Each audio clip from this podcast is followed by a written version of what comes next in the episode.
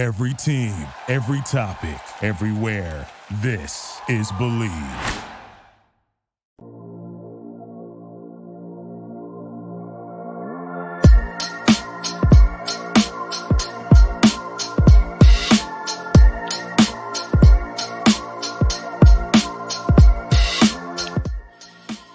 Ladies and gentlemen, welcome to the season's first and hopefully last losing edition of the On My Block podcast. I'm your host, Mike Wahle. Thanks for watching. If you're enjoying, hit that subscribe button on our Process to Perform channel on YouTube. You can check out the podcast anywhere you get your podcast across the Believe Network. Find me at Mike Wahle68 on Twitter, Process to Perform on Instagram. Our show is sponsored by betonline.ag. BetOnline is your number one source for all your betting needs. Get the latest odds, lines, and matchup reports for baseball, boxing, golf, esports, football, and more. BetOnline continues to be the fastest and easiest way to place your wagers, including live betting in your favorite casino and card games, available to play right from your phone. So head to the website or use your mobile device to sign up today and get into the action. And remember, use our promo code BELIEVE. That's B L A V to receive your 50% welcome bonus on your first deposit. BetOnline where the game starts. Shout out to Vegas, by the way, man. This one point game, they call it over under, a little bit off. The spread on this game at the at the kickoff, I believe, went down from a point and a half to a point for the Falcons. Falcons end up winning this game 25 24. Uh, let's start off with a, a, couple obvious things, you know, before we get into it, because I don't like using injuries as an excuse or anything. But let's let's face facts. David Bakhtiari doesn't play, best player on the team. Aaron Jones doesn't play, second best player. I talk about offense, second best player on offense. Christian Watson doesn't start the game, most explosive player on offense. Elgton Jenkins gets gets hurt. He's a Pro Bowl player at left guard. These things do matter now they knew about most of them, so you can game plan around it. Certainly, I don't know if you can game plan around, you know, what the Aaron Jones adds to the offense and, and what David Bakhtiari adds as far as you know force multiplier things that we talked about before. But certainly, I think you're in a position to do some good things. We had keys to victory last week, and I just wanted to run through them real fast before we get to the tape because it's sometimes when you're watching this as a as a coach or a player, you overcomplicate this stuff. And and what we try to do on this this show is just like, hey, let's make this as simple as possible. As you watch the tape, what are they doing poorly? What are they doing well? How do we combat them? First thing, Packers offensively needed to put the Falcons in nickel situations to run the ball. If they ran the ball, especially with Bakhtiari out and Aaron Jones out, if they ran the ball against base defense, that was going to be very, very poor. Okay. We ended up running the ball a ton, or tried to run the ball more than a few times against the, their base. We end up 21 of 84 for four yards per carry in, in, total. But if you take out Jordan Love's scrambles, which he had a, a magnificent scramble on a third down, we're 19 of 61 for a paltry 3.2 yards per carry. Okay. Poor run blocking, poor, atrocious backside cutoffs by the tight. The tight ends had have to do better in the run game. But we lost not only with technique this this week, we lost in scheme. You lost in game plan because this some of this stuff just doesn't make sense. And you could say, well, Mike, they need to, you know, back in the day, you go, oh, well, we're especially with a pass happy offense. Coordinator or coach goes, we want to we want to run the ball to set up the pass. No, dude, absolutely not. Not with the not with the first uh, first year quarterback and and all these young guys on on offense as far as skill positions. If you think the strength of your offensive, your offensive line, and your running game then you cater the running game to win and then you figure things out. Especially like nickel defense in the National Football League is different than it was 20, 30 years ago. You can't press the guy past five yards. You can't make any contact him over the uh, contact with the receiver over the middle. Like it's it's it's almost like playing touch football out there in, in, in many cases because of the, the the penalties that'll accumulate. So running nickel on nickel is not a big deal anymore. It's not nearly what it used to be.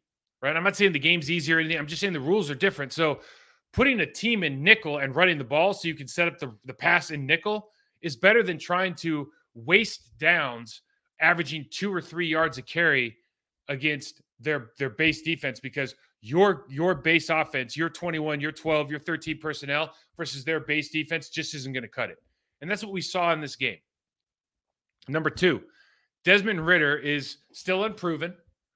Um, certainly the Falcons think they have something there but we needed to make him sit in the pocket and let that defensive line go to work.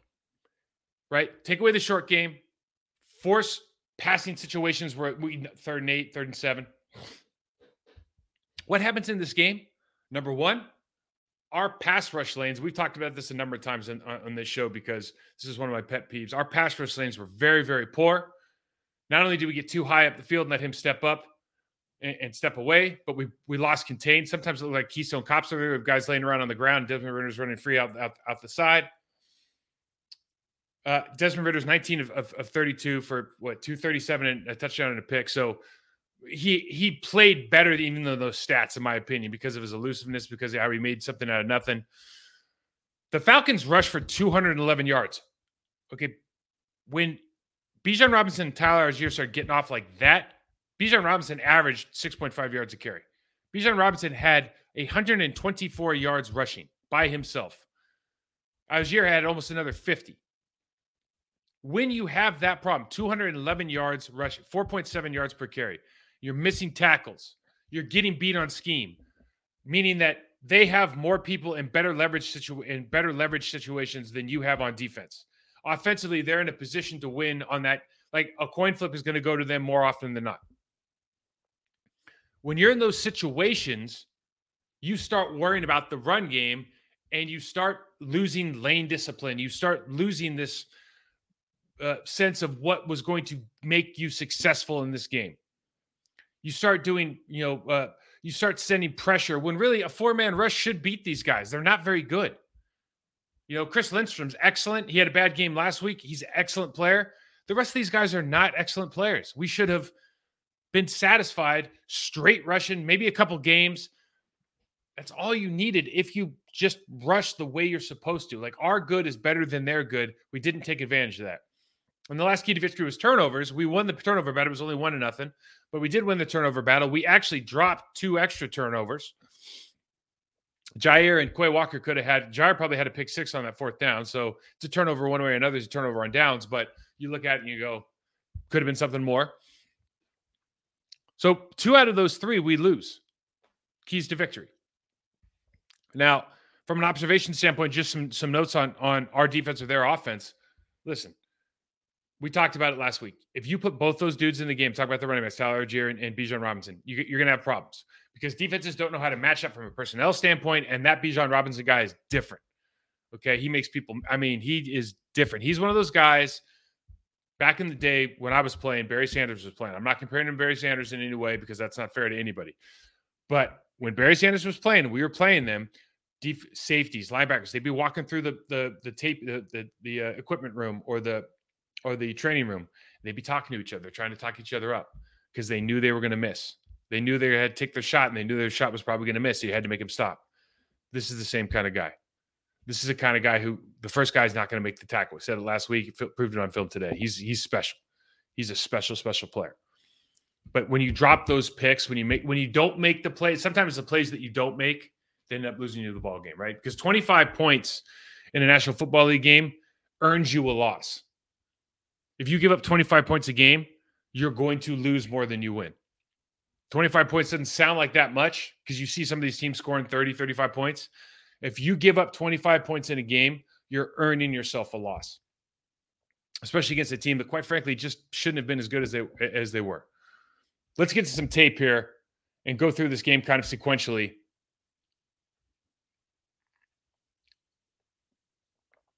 Love the way they started the game.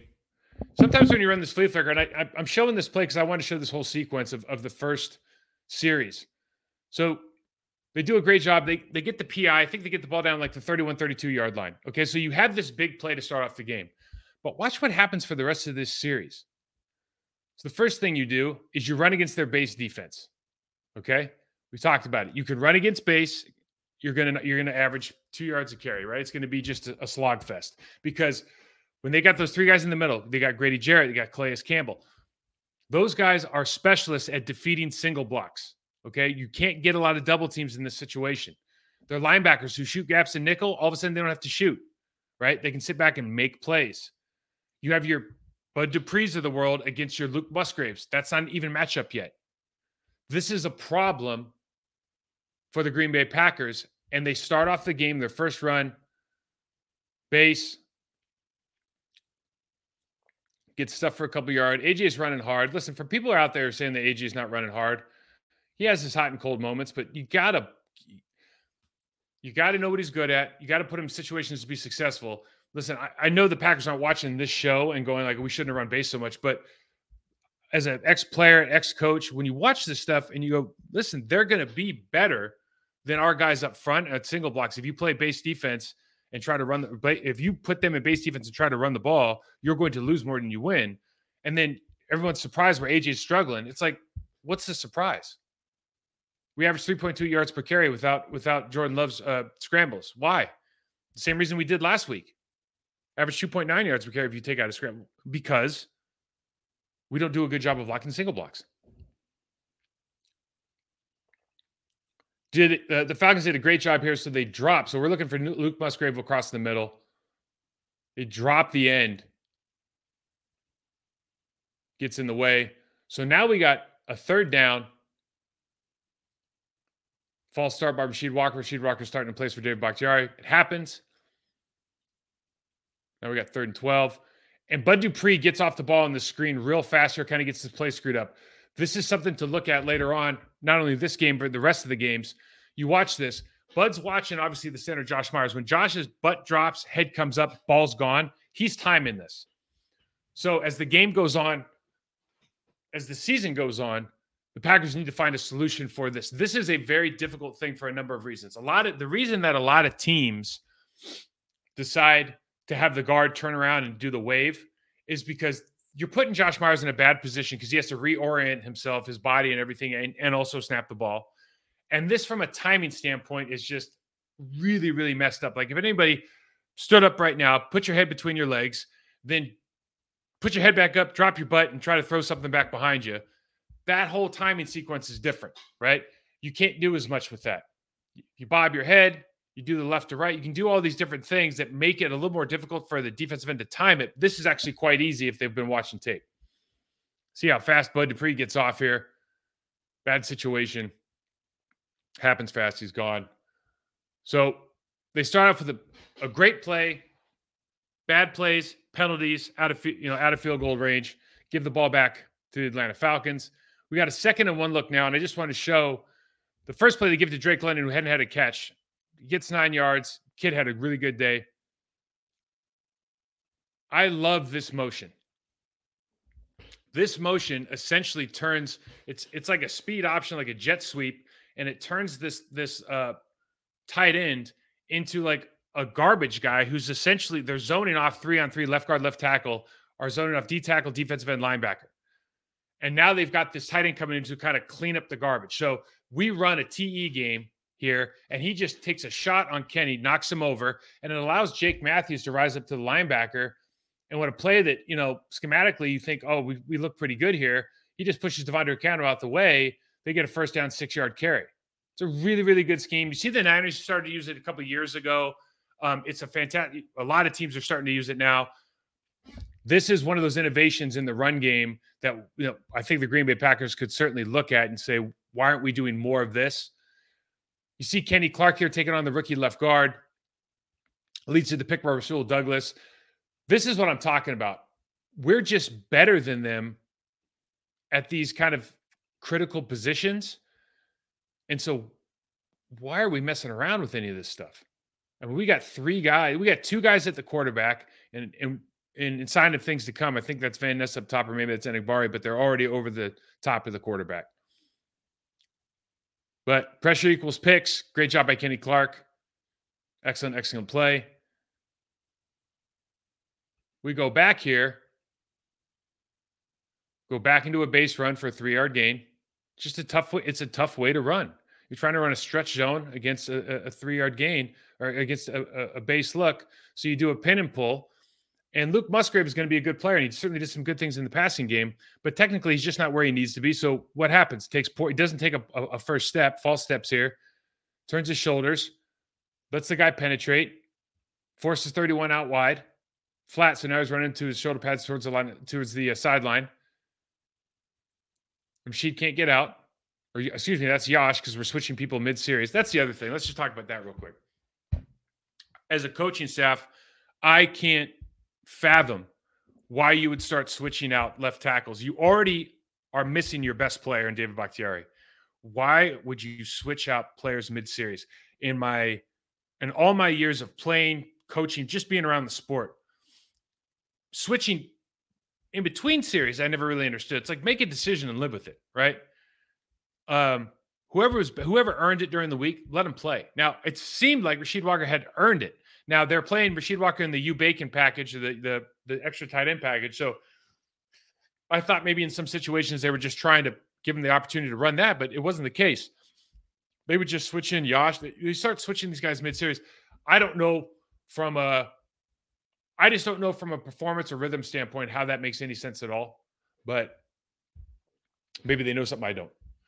Great job by the Falcons here of IDing this uh, of of of masking a blitz that they used last week, double A gap blitz. Linebackers have walked up in the A's. We had two wide threes and two wide nines. Now they have linebacker up in the in the plus A, D tackle in the minus A, and now they're just going to send the linebacker into the B gap. And we've got enough people to pick this up, but Dave is not in the game. So Rasheed Walker, instead of squeezing this, because 27 is going to pick up the defensive end, lets him go. Jordan Love's expecting that to get picked up because we're going to try to get the ball out fast here. We're going to have 27 kind of chip and get out. And now, got to punt the ball again. Third and seven look here. And the reason I bring this one up is I just thought, you know, third and seven, the Falcons obviously make a mistake here. Preston Smith is uh is lined up in the back, is lined up as a linebacker. Let me go back to this. Sorry, guys. And ends up coming late.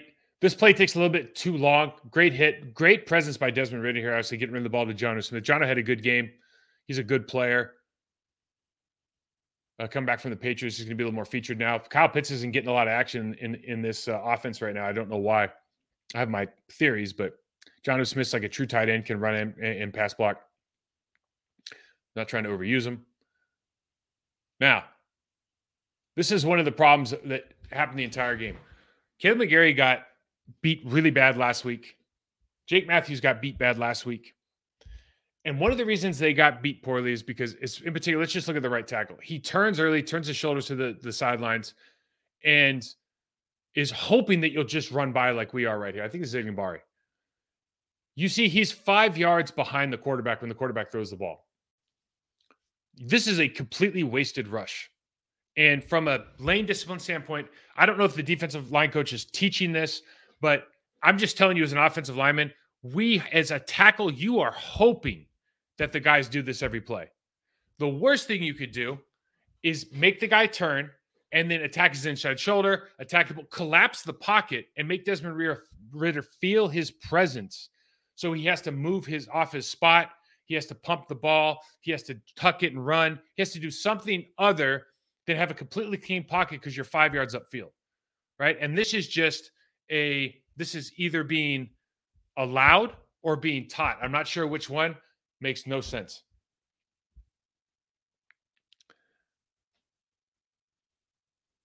It's not about the play necessarily. It's about how we're kind of going about our business. Savage here. Great. You knocked the guy. He had a nine yard game. We're trying to talk to him. I think you just get back to the huddle. Tough day all around for the defense. This this goal line stand was fantastic. So we get the we get the intercept, we get the uh, pass interference. They get first and goal like on the half instead of the one yard line.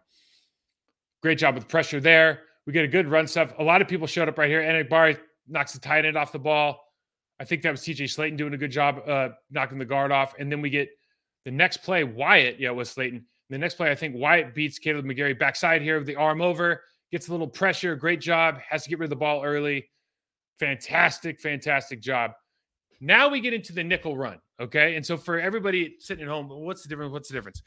Four man line essentially versus a five man line. Okay. So going to run a 4 2, or they're going to run their 5 2. If you run their 4 2, we're going to get two double teams. Their linebackers like to shoot. We get up second level. And this isn't a very clean run, but this is like, you know, when you talk about AJ Dillon's not running hard, it's like, come on, guys. Guys running hard. We got people working for him, nine yard gain. But now we go back to a base run. You see the base run here. You get your three down linemen, you get your two defensive ends, you get your two linebackers up. We got some extra people at the line of scrimmage here because of the proximity of everybody else on the on the screen for the offense. Okay. Deguara is going to learn a lesson right here that we like to call tuck your ears in.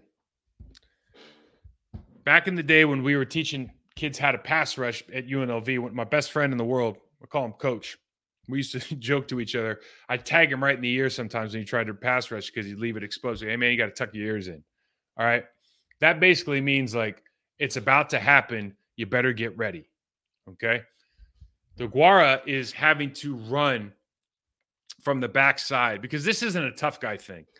This is you're running from the right guard underneath flat, turning the corner and having to meet 55, who's like a 245 pound grown man linebacker, getting a five yard head start and then about to jack you right in the jaw. Okay. So, hey, Deguara, tuck your ears in, man. This going to be a bad contact hit for you. He gets absolutely lit up and Dillon gets stopped. And again, it's like, why isn't AJ running hard? Well, you're given your fullback who's new at the position an underneath run has to go outside the the uh, play side tight end and basically gets a one step head start and then turns around and sees 55 coming downhill like a damn raging bull. It's tough sport. It's tough sport. Guys can Lorenzo Neal can do it. I don't know if Deguara can do it right now. Third and one. Great little play. You see Musgrave's speed here. Okay, so they ran the double A, and now we got on the third and 10 look. We get it picked up with the running back. And because they bring extra, because they're a little bit out of sorts, because they drop a defensive tackle, now Jordan Love's like, all right, I'm out of here. And this is the, you know, young quarterback, huge run.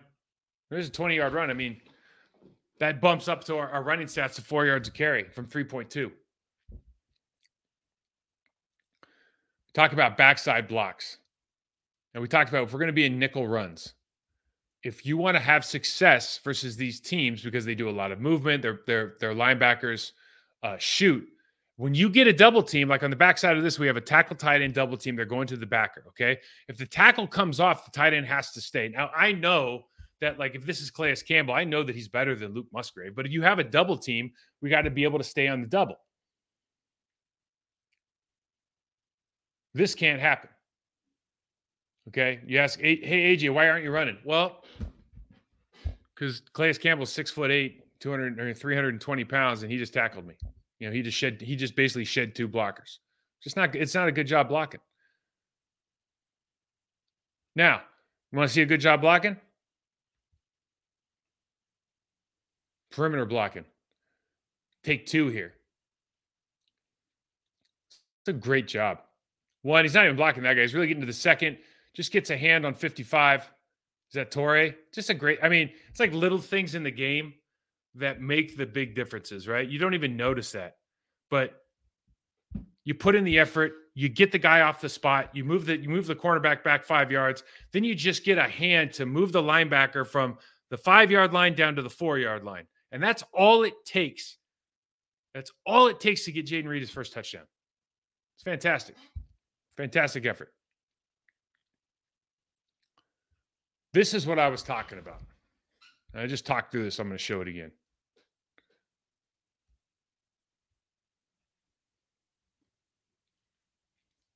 Okay. This is what I thought was going to happen all day. I thought we were going to see their two tackles t- facing the wrong direction, watching their quarterback get hit all day. Right? Van Ness gets one here. I think this is Preston on the other side. Both guys are beat. This seemed like an easy solution because I think we're too deep at both defensive end or outside linebacker positions that could beat could decisively beat both players on any given play. Didn't happen. I was surprised it didn't happen. So Van Ness gets one there, and then they run a little stunt game which you'd love to see. So Van Ness gets another good play here for for uh and again, when you think about Van Ness and you think about you know what is he capable of doing, the more you get we did this with uh with with Quay last year. The more you get those guys on like stunts and dogs and you know, things that are like predetermined and it's like you put them in hey guided missile right? Let them use their athleticism, and that's the way you get the feel for the game. I think that helps those guys a lot. That helped those guys a lot.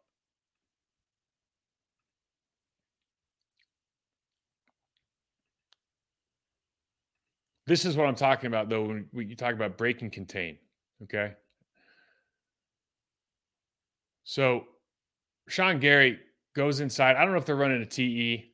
I, am not sure what they're doing. But the fact is, you got five rushers, and we end up hitting each other, going down, giving Ridder, you, you know, let, allows him to break contain. So he goes from, you know, it should be third and 20. Now it's third and 15. Preston's got this guy beat, but they still have time to make the play. So is it any different if it's third and 20 versus third and 15? I know it's a long distance, but you know, these yards, like the yards matter. You can't just act like they don't matter. Oh, they just made a good play. Drake London makes a play in zone coverage here. Jaire's going to get some some stuff, uh, some some feelings in the in the media because I think Drake was trying to show him up a couple times. A lot of the stuff was against zone, but it is what it is. It's part of the position. We've seen this before, right?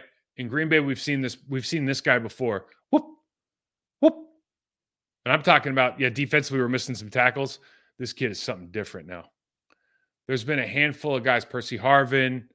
There's a handful of guys that just make people look silly when uh when they got the ball in their hands. Bijan Robinson is a different kind of cat. He is really good. Here we go with contain issues again. Where, where's the contain issue here? We drop Preston, we loop outside, and instead of staying outside contained, we square up on the tackle, 94. Let's Ridder go out. Rashan Gary's, you know, he's, he's running for his life, but it's again, it's a little play that makes a big difference. Whether it's field position, whether it ends up in a score, it's like the way you do business shows you maybe it's not the outcome there, but it's it's it's how you're playing. It's who you are. You're putting it on tape. Go back to offense here. And this is what you like about the nickel situation, okay? The nickel situation, they do a lot of slanting, a lot of movement. If you catch them on the backside, so we run the split flow here with the tight end on the top uh, next to the right tackle. You catch them, get Bud low, cut through, easy run. Good job. Good job picking it up. Now, I highlighted the linebacker in green because we pull here. They slant, tight end down blocks. Musgrave just does his, he does a good job. This is all you do. You just pick up the guy that's in your way. He's supposed to be going to the the, the other linebacker, but if this guy shows up in your path, that's who you take. Zach Tom, who's not used to pulling from the right tackle position, has to make this adjustment, turn tighter, block 55, and we leave the running back on the safety or the corner, or this is a corner, excuse me. We don't leave the running back for the big linebacker, the big bad linebacker who can make the play. Now, this is one of those things that we talk about. This play only works on paper. What do I mean by that? Well,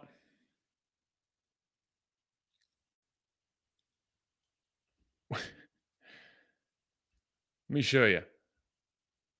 When you're asking Josh Myers to block a 2i on a toss play, and the 2i or the shit, or what you call it, whatever you want, he's in the gap. A, it's Grady Jarrett.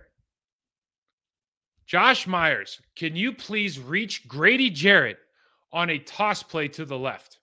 You have no help. We're going to send the guard out to help the tackle and we're going to send the guard and the tackle up to the linebacker. How's that sound, Josh? I'll get it done. Well, I drew it up on paper, so I know it's going to work because it worked on paper.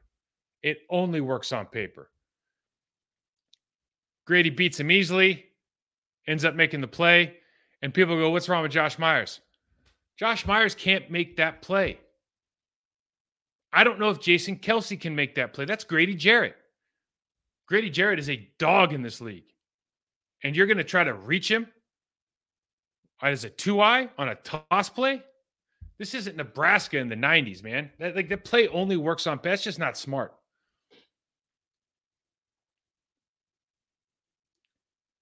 This is a dime pass by Jordan Love. We talked about it before. Jordan, so Jordan Love goes 14 for 25 for 230 uh, for only 151 yards. three touchdowns, no picks. And he's like 14 for 25 really isn't that good or bad. It, I mean, it's a good day, but it's not a great day. You want to be, you know, I think 70% is the new criteria. But he's not turning the ball over. And he throws passes like this, and you go, man, the kid's got something. I mean, he's a, he's he's not there yet, and we'll see later. There's some things you go, oh, you really need to clean this up, but he's he's definitely got something. Okay, this is where we're talking about whether it's scheme, whether it's in the position room. Enagbare goes about, let's be courteous and say 260 pounds. Jake Matthews and their new left uh, left guard, the second round pick, um, they probably go cumulatively. Let's just be generous and say they're on a diet. So cumulatively, they're only 630 pounds, maybe 650. So you got 650 or 630 pounds playing against a 260 pound defensive end that they want to double.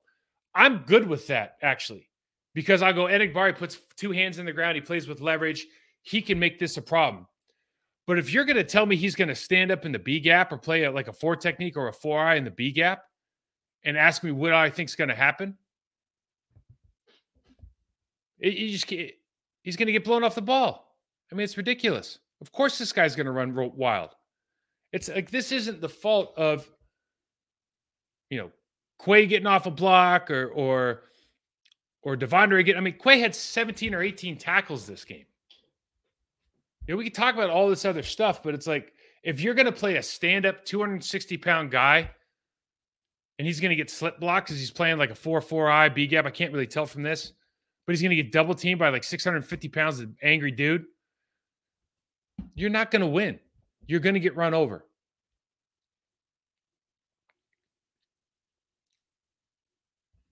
We're upfield again, Enagbare. Listen, the thing that the thing that is sometimes when you lose a game, you're trying to figure out like why are you losing, right? So you're harsh in some of this stuff. But right now, at this you could see it. This you could see that Kaleb McGary's already turned. Okay. And he's in Enagbare's he's close to him. And so when you're close, now I can really get that power press and press him his inside shoulder and I can and I can press him towards the quarterback and I don't have to go upfield. So I can literally, I could literally just run down the 39 yard line straight down towards the other sideline. And Ridder has nowhere to go. We don't lose contain. We don't overrun the top. Like this stuff to me is why you lose football games. A lot of people point to, I don't like the scheme. I don't like the system. This to me is why we lose football games. And I'm saying we, but the collective, any game I've ever played, any game I watch, when you do stuff like this against good NFL players, you you create the conditions for losing football.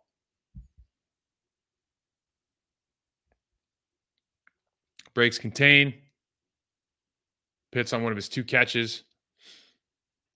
So now we get to a this is a fourth and one. And you just I, I wrote leverage because if you look at this screen, and I didn't want to put up a million circles, but the outside receiver has leverage on anybody on defense. The inside receiver, I'm going from bottom to top now. The inside receiver has leverage on anybody on defense except for the corner.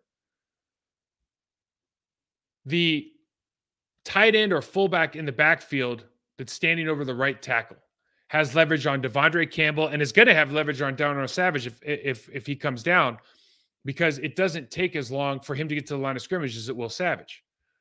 So we could talk about the Green Bay Packers not defeating blocks or there's this is set they're set up to lose this just in the way that the, the way that the scheme designed by the Atlanta Falcons. This is a really good play.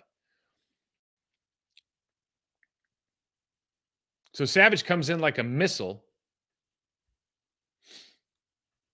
right here. And he could come tighter or but you know whatever. But he doesn't do anything wrong here.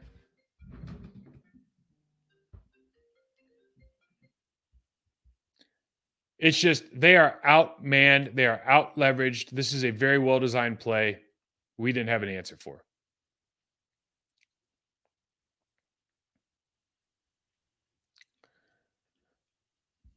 Base runs, single blocks.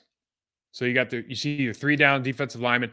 This puts our tight end versus one of their stand up outside linebackers, defensive ends, whatever you want to call them. And I bring it up because this is a losing play, right? You have, we're just not equipped to do this yet.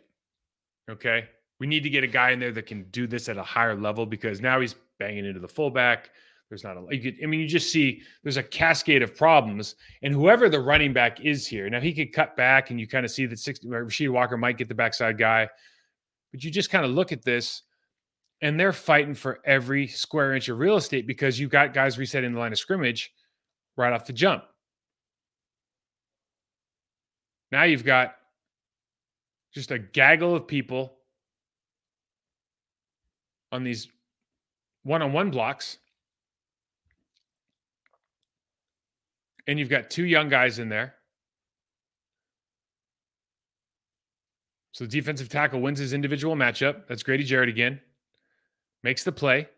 And again, that's why I mean that's that's why you don't run against base defense if you can avoid it. Create better and create a better environment for your team. You got a first and 10 look here. Great under center play action pass. Those linebackers are still square to the line of scrimmage, right? So you just have space now. You feel good about the space you have. Great protection, great run and catch. And then, man, how about this kid coming out of nowhere? Rookie, making plays, exciting. I spent, I don't know, I went on like four radio shows last week for Atlanta. I was like, you know, I don't understand the Kyle Pitts thing because I think he's super talented, but like he can't block. You know, like where do you put, a slot receiver? I'm like, no, there he's improved his blocking. So then I see these playing against Lucas Van Ness right here. And like one of the things we saw, we thought about Lucas, I think coming out was listen, he might not have pass rush moves yet. He might not, but at the very least, you put him in a three point stance, he's going to knock the hell out of a, a tight end and make plays, right? So I'm only going to show you one of these, but dude, Kyle Pitts just manhandles him right there. And the next play wards him off as well. Like Kyle does a good job. I got to eat crow. And really, it's it's part of it's because I think Van Ness shouldn't be playing in a two point all the time, whatever. But you, like those kind of things, that can't happen. And when we start talking about reverting to the mean with this run defense,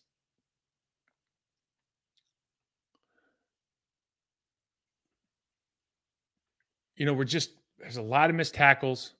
There's it seems like there's a lot of a lot of um when you see plays like this, and there's always a lot of guys kind of running past the ball. Oftentimes, what you what you think to yourself is, okay, are they taking an angle and trying to make the guy cut instead of going through the blocker and trying to make him stop? Right? There's a difference between me seeing a blocker right in front of me and going, you know what, I'm taking this guy head on and I'm gonna I'm going to move him backwards because that is what is going to make the, the running back slow down behind the line of scrimmage.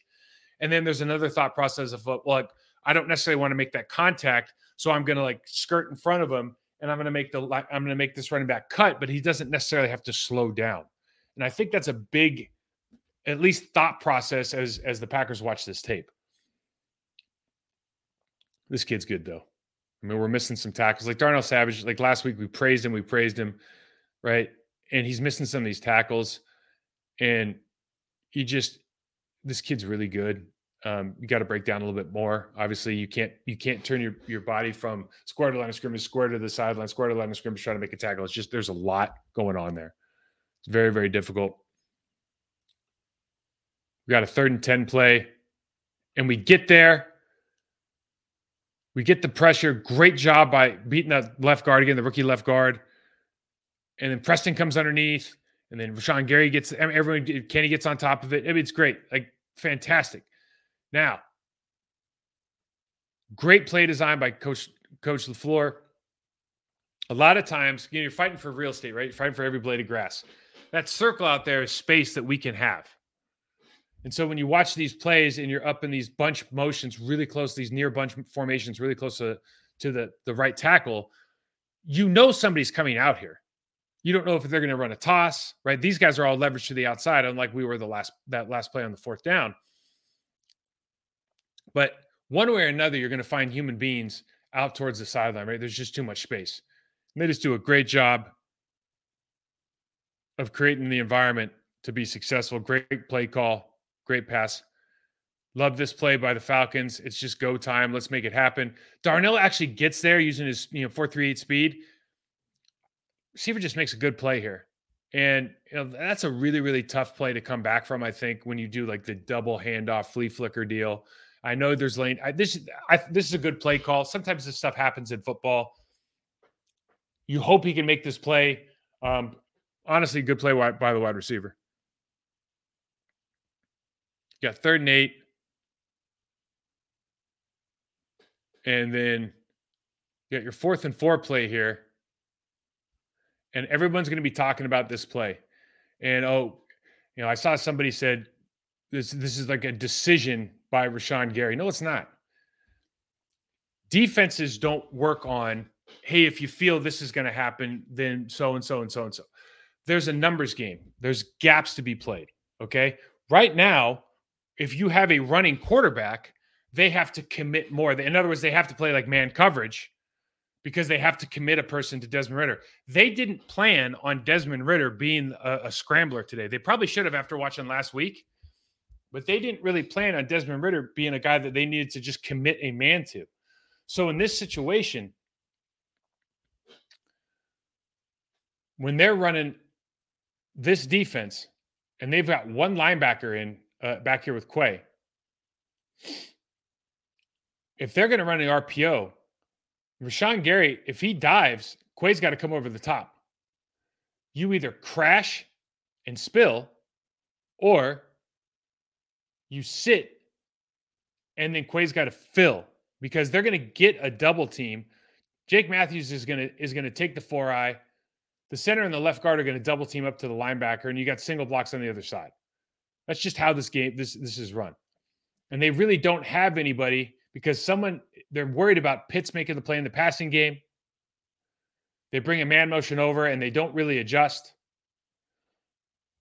So this is just a play where it's a numbers game. They've got more than we have. Simple.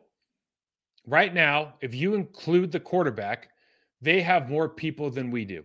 Now, if if if Rashan and Clay or, and Quay are on the same page, Rashan is crashing right now, and therefore the quarterback has to pull it.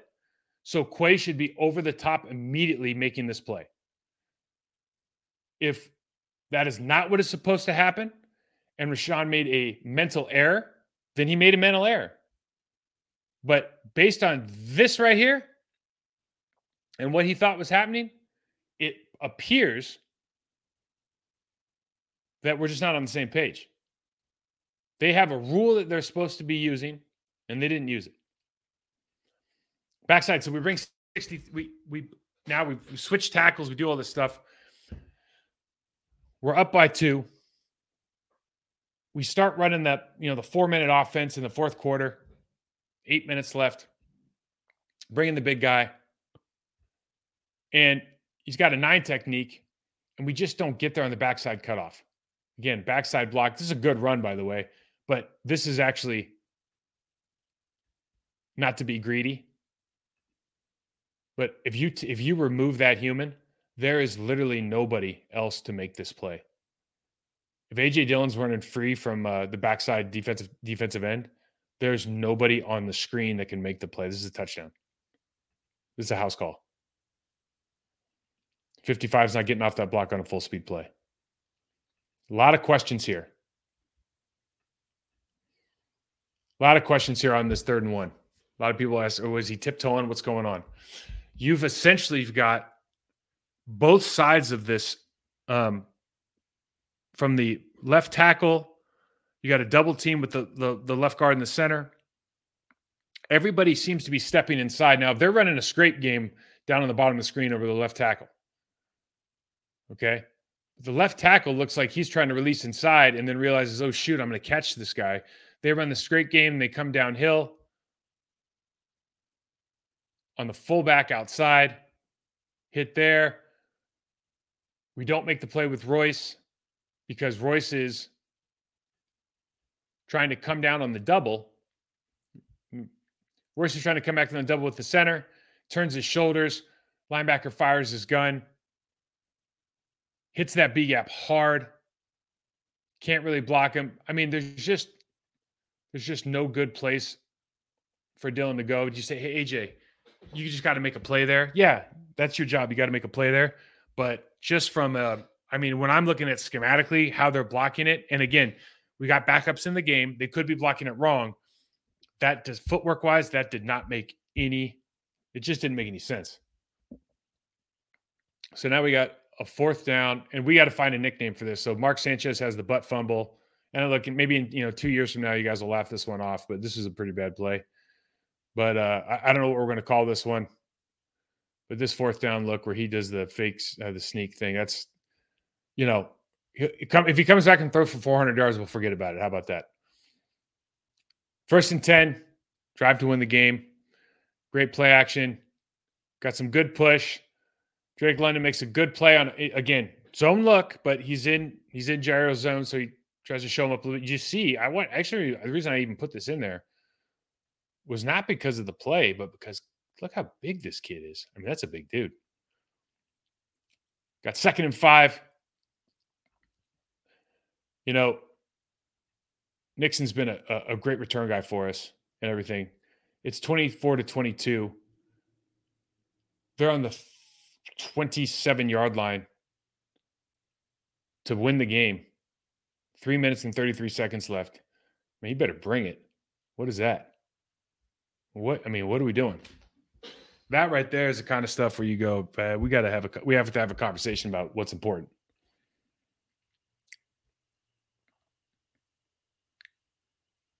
Third and three.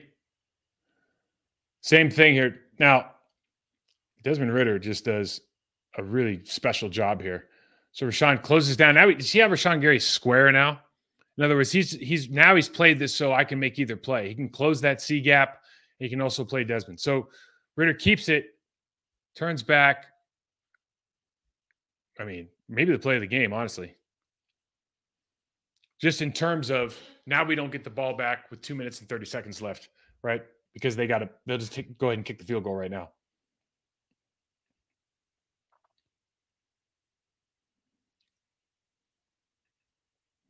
They decide to go for it fourth and inches.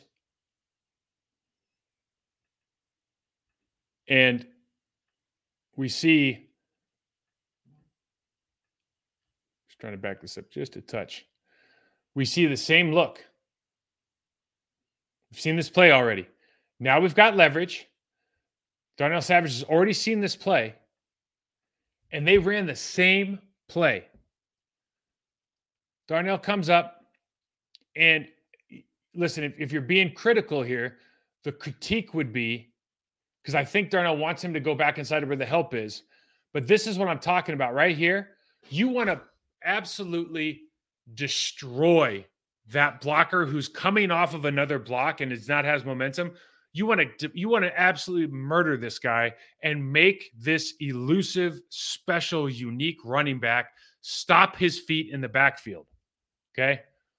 That's what's important. If you don't do that and he just has to do, do a little stutter step, he's just too good. He's just too good a player. They kick the field goal, they win the game. So, you know, real quickly, what I got wrong. I didn't think Drake London would have a big day. He had six for 67 and a touchdown. Playing a lot of those plays, zone coverage over against Jaire, touchdown against Jaire.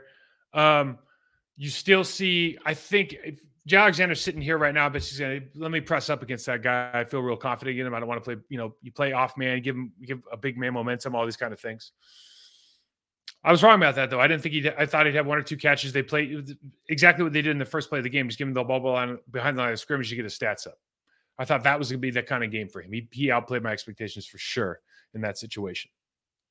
The other thing I got wrong was I thought the defensive line was going to overwhelm their offensive line. After watching the Carolina Panthers game and how they just beat the brakes off that offensive line and how much help they had to bring in, I just thought that the I just thought from a, a game plan standpoint, the way that we prepared to play the tackles in particular just made very very little sense.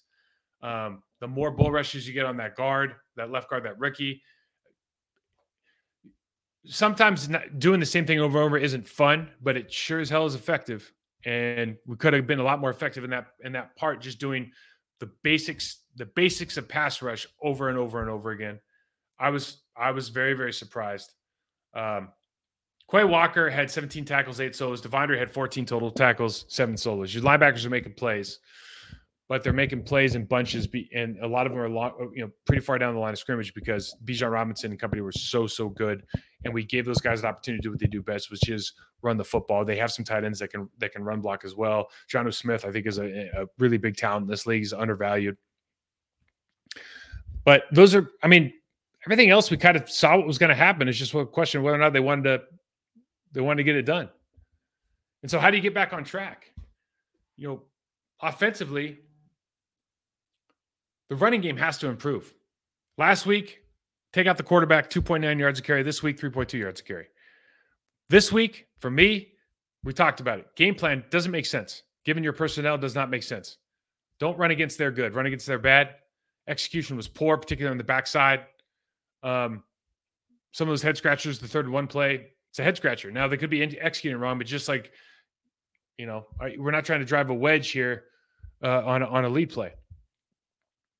Defensive line, you've got so much talent. You have to take advantage. When, when, you're playing against an offensive line that I would just say is in the bottom half of the league, you have to take advantage. You took advantage last week with Justin Fields. It seems like now when you watch Justin Fields, you watch him last this past weekend, it seems like everybody's taking advantage of him. So you have to kind of reass- reassess how good you felt about yourself because of that Bears game versus now. I think we left a lot of meat on the bone as far as the damage we could have done on the individual level, winning individual matchups in the context of the scheme that they're trying to run. Packers defensive line versus the Falcons offensive line, 33 pass attempts, only one sack.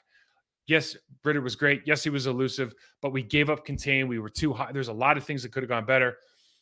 And then the third thing, just from a game plan standpoint, whether this is a Joe Barry question or schematically, we just leverage numbers. There were some things that miscommunications.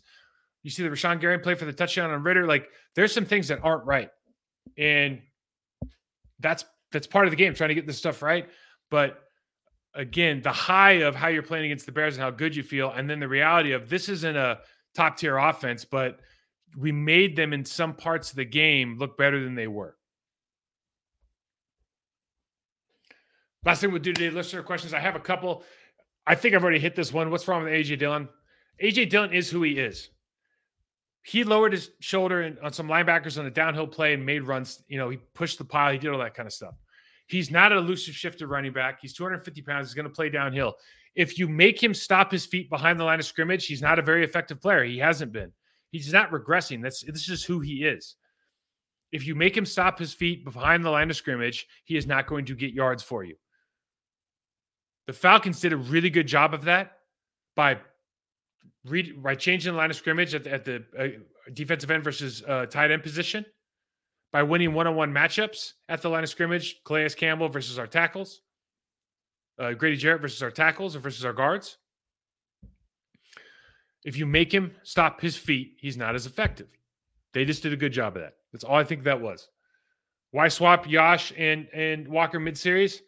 Again, I thought they might be doing that uh, for the U Bacon stuff, but I have no idea. I've never seen it. Um, I've seen people switch in between tiers. I think that's a bad idea, but some coaches like to do that. They want to develop. I don't know if this is the time to develop in the middle of the game. I don't know if you know maybe there's roster bonuses I'm not aware of, but I just think it's a for me. If I was playing, I wouldn't want it. I'd rather be on the. I'd rather be on the. If I didn't earn the right to play, then I get that, and the other guy beat me. I get that. If it's like we're oh, you guys are both doing well. We want to give you both an opportunity. I never got, I had to do that with Joe Andruzzi. I never got that. Doesn't make any sense. We both hated it. Why do we run? Uh, why are we so conservative with the lead in the fourth? Listen, every team's got a four minute drill. You're just trying to take minutes off the clock, get first downs. You saw when we brought we brought Rasheed Walker in, he played in the tight end as a, as a six man. It's the age old problem.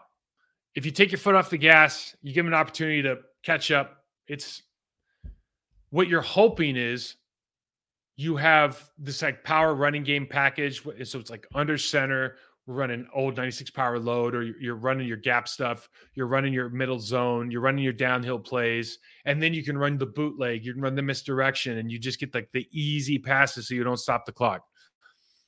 You're trying to do that, you're trying to create that, but in order to create that, you have to average five yards a carry. You have to you have to be consistent. You have to have a very um, flat line running game where you're always getting your benchmark. You're not, you know, you don't have a nine yard carry and a one yard carry where your coach is like, I don't know what to call because it's a coin flip every time.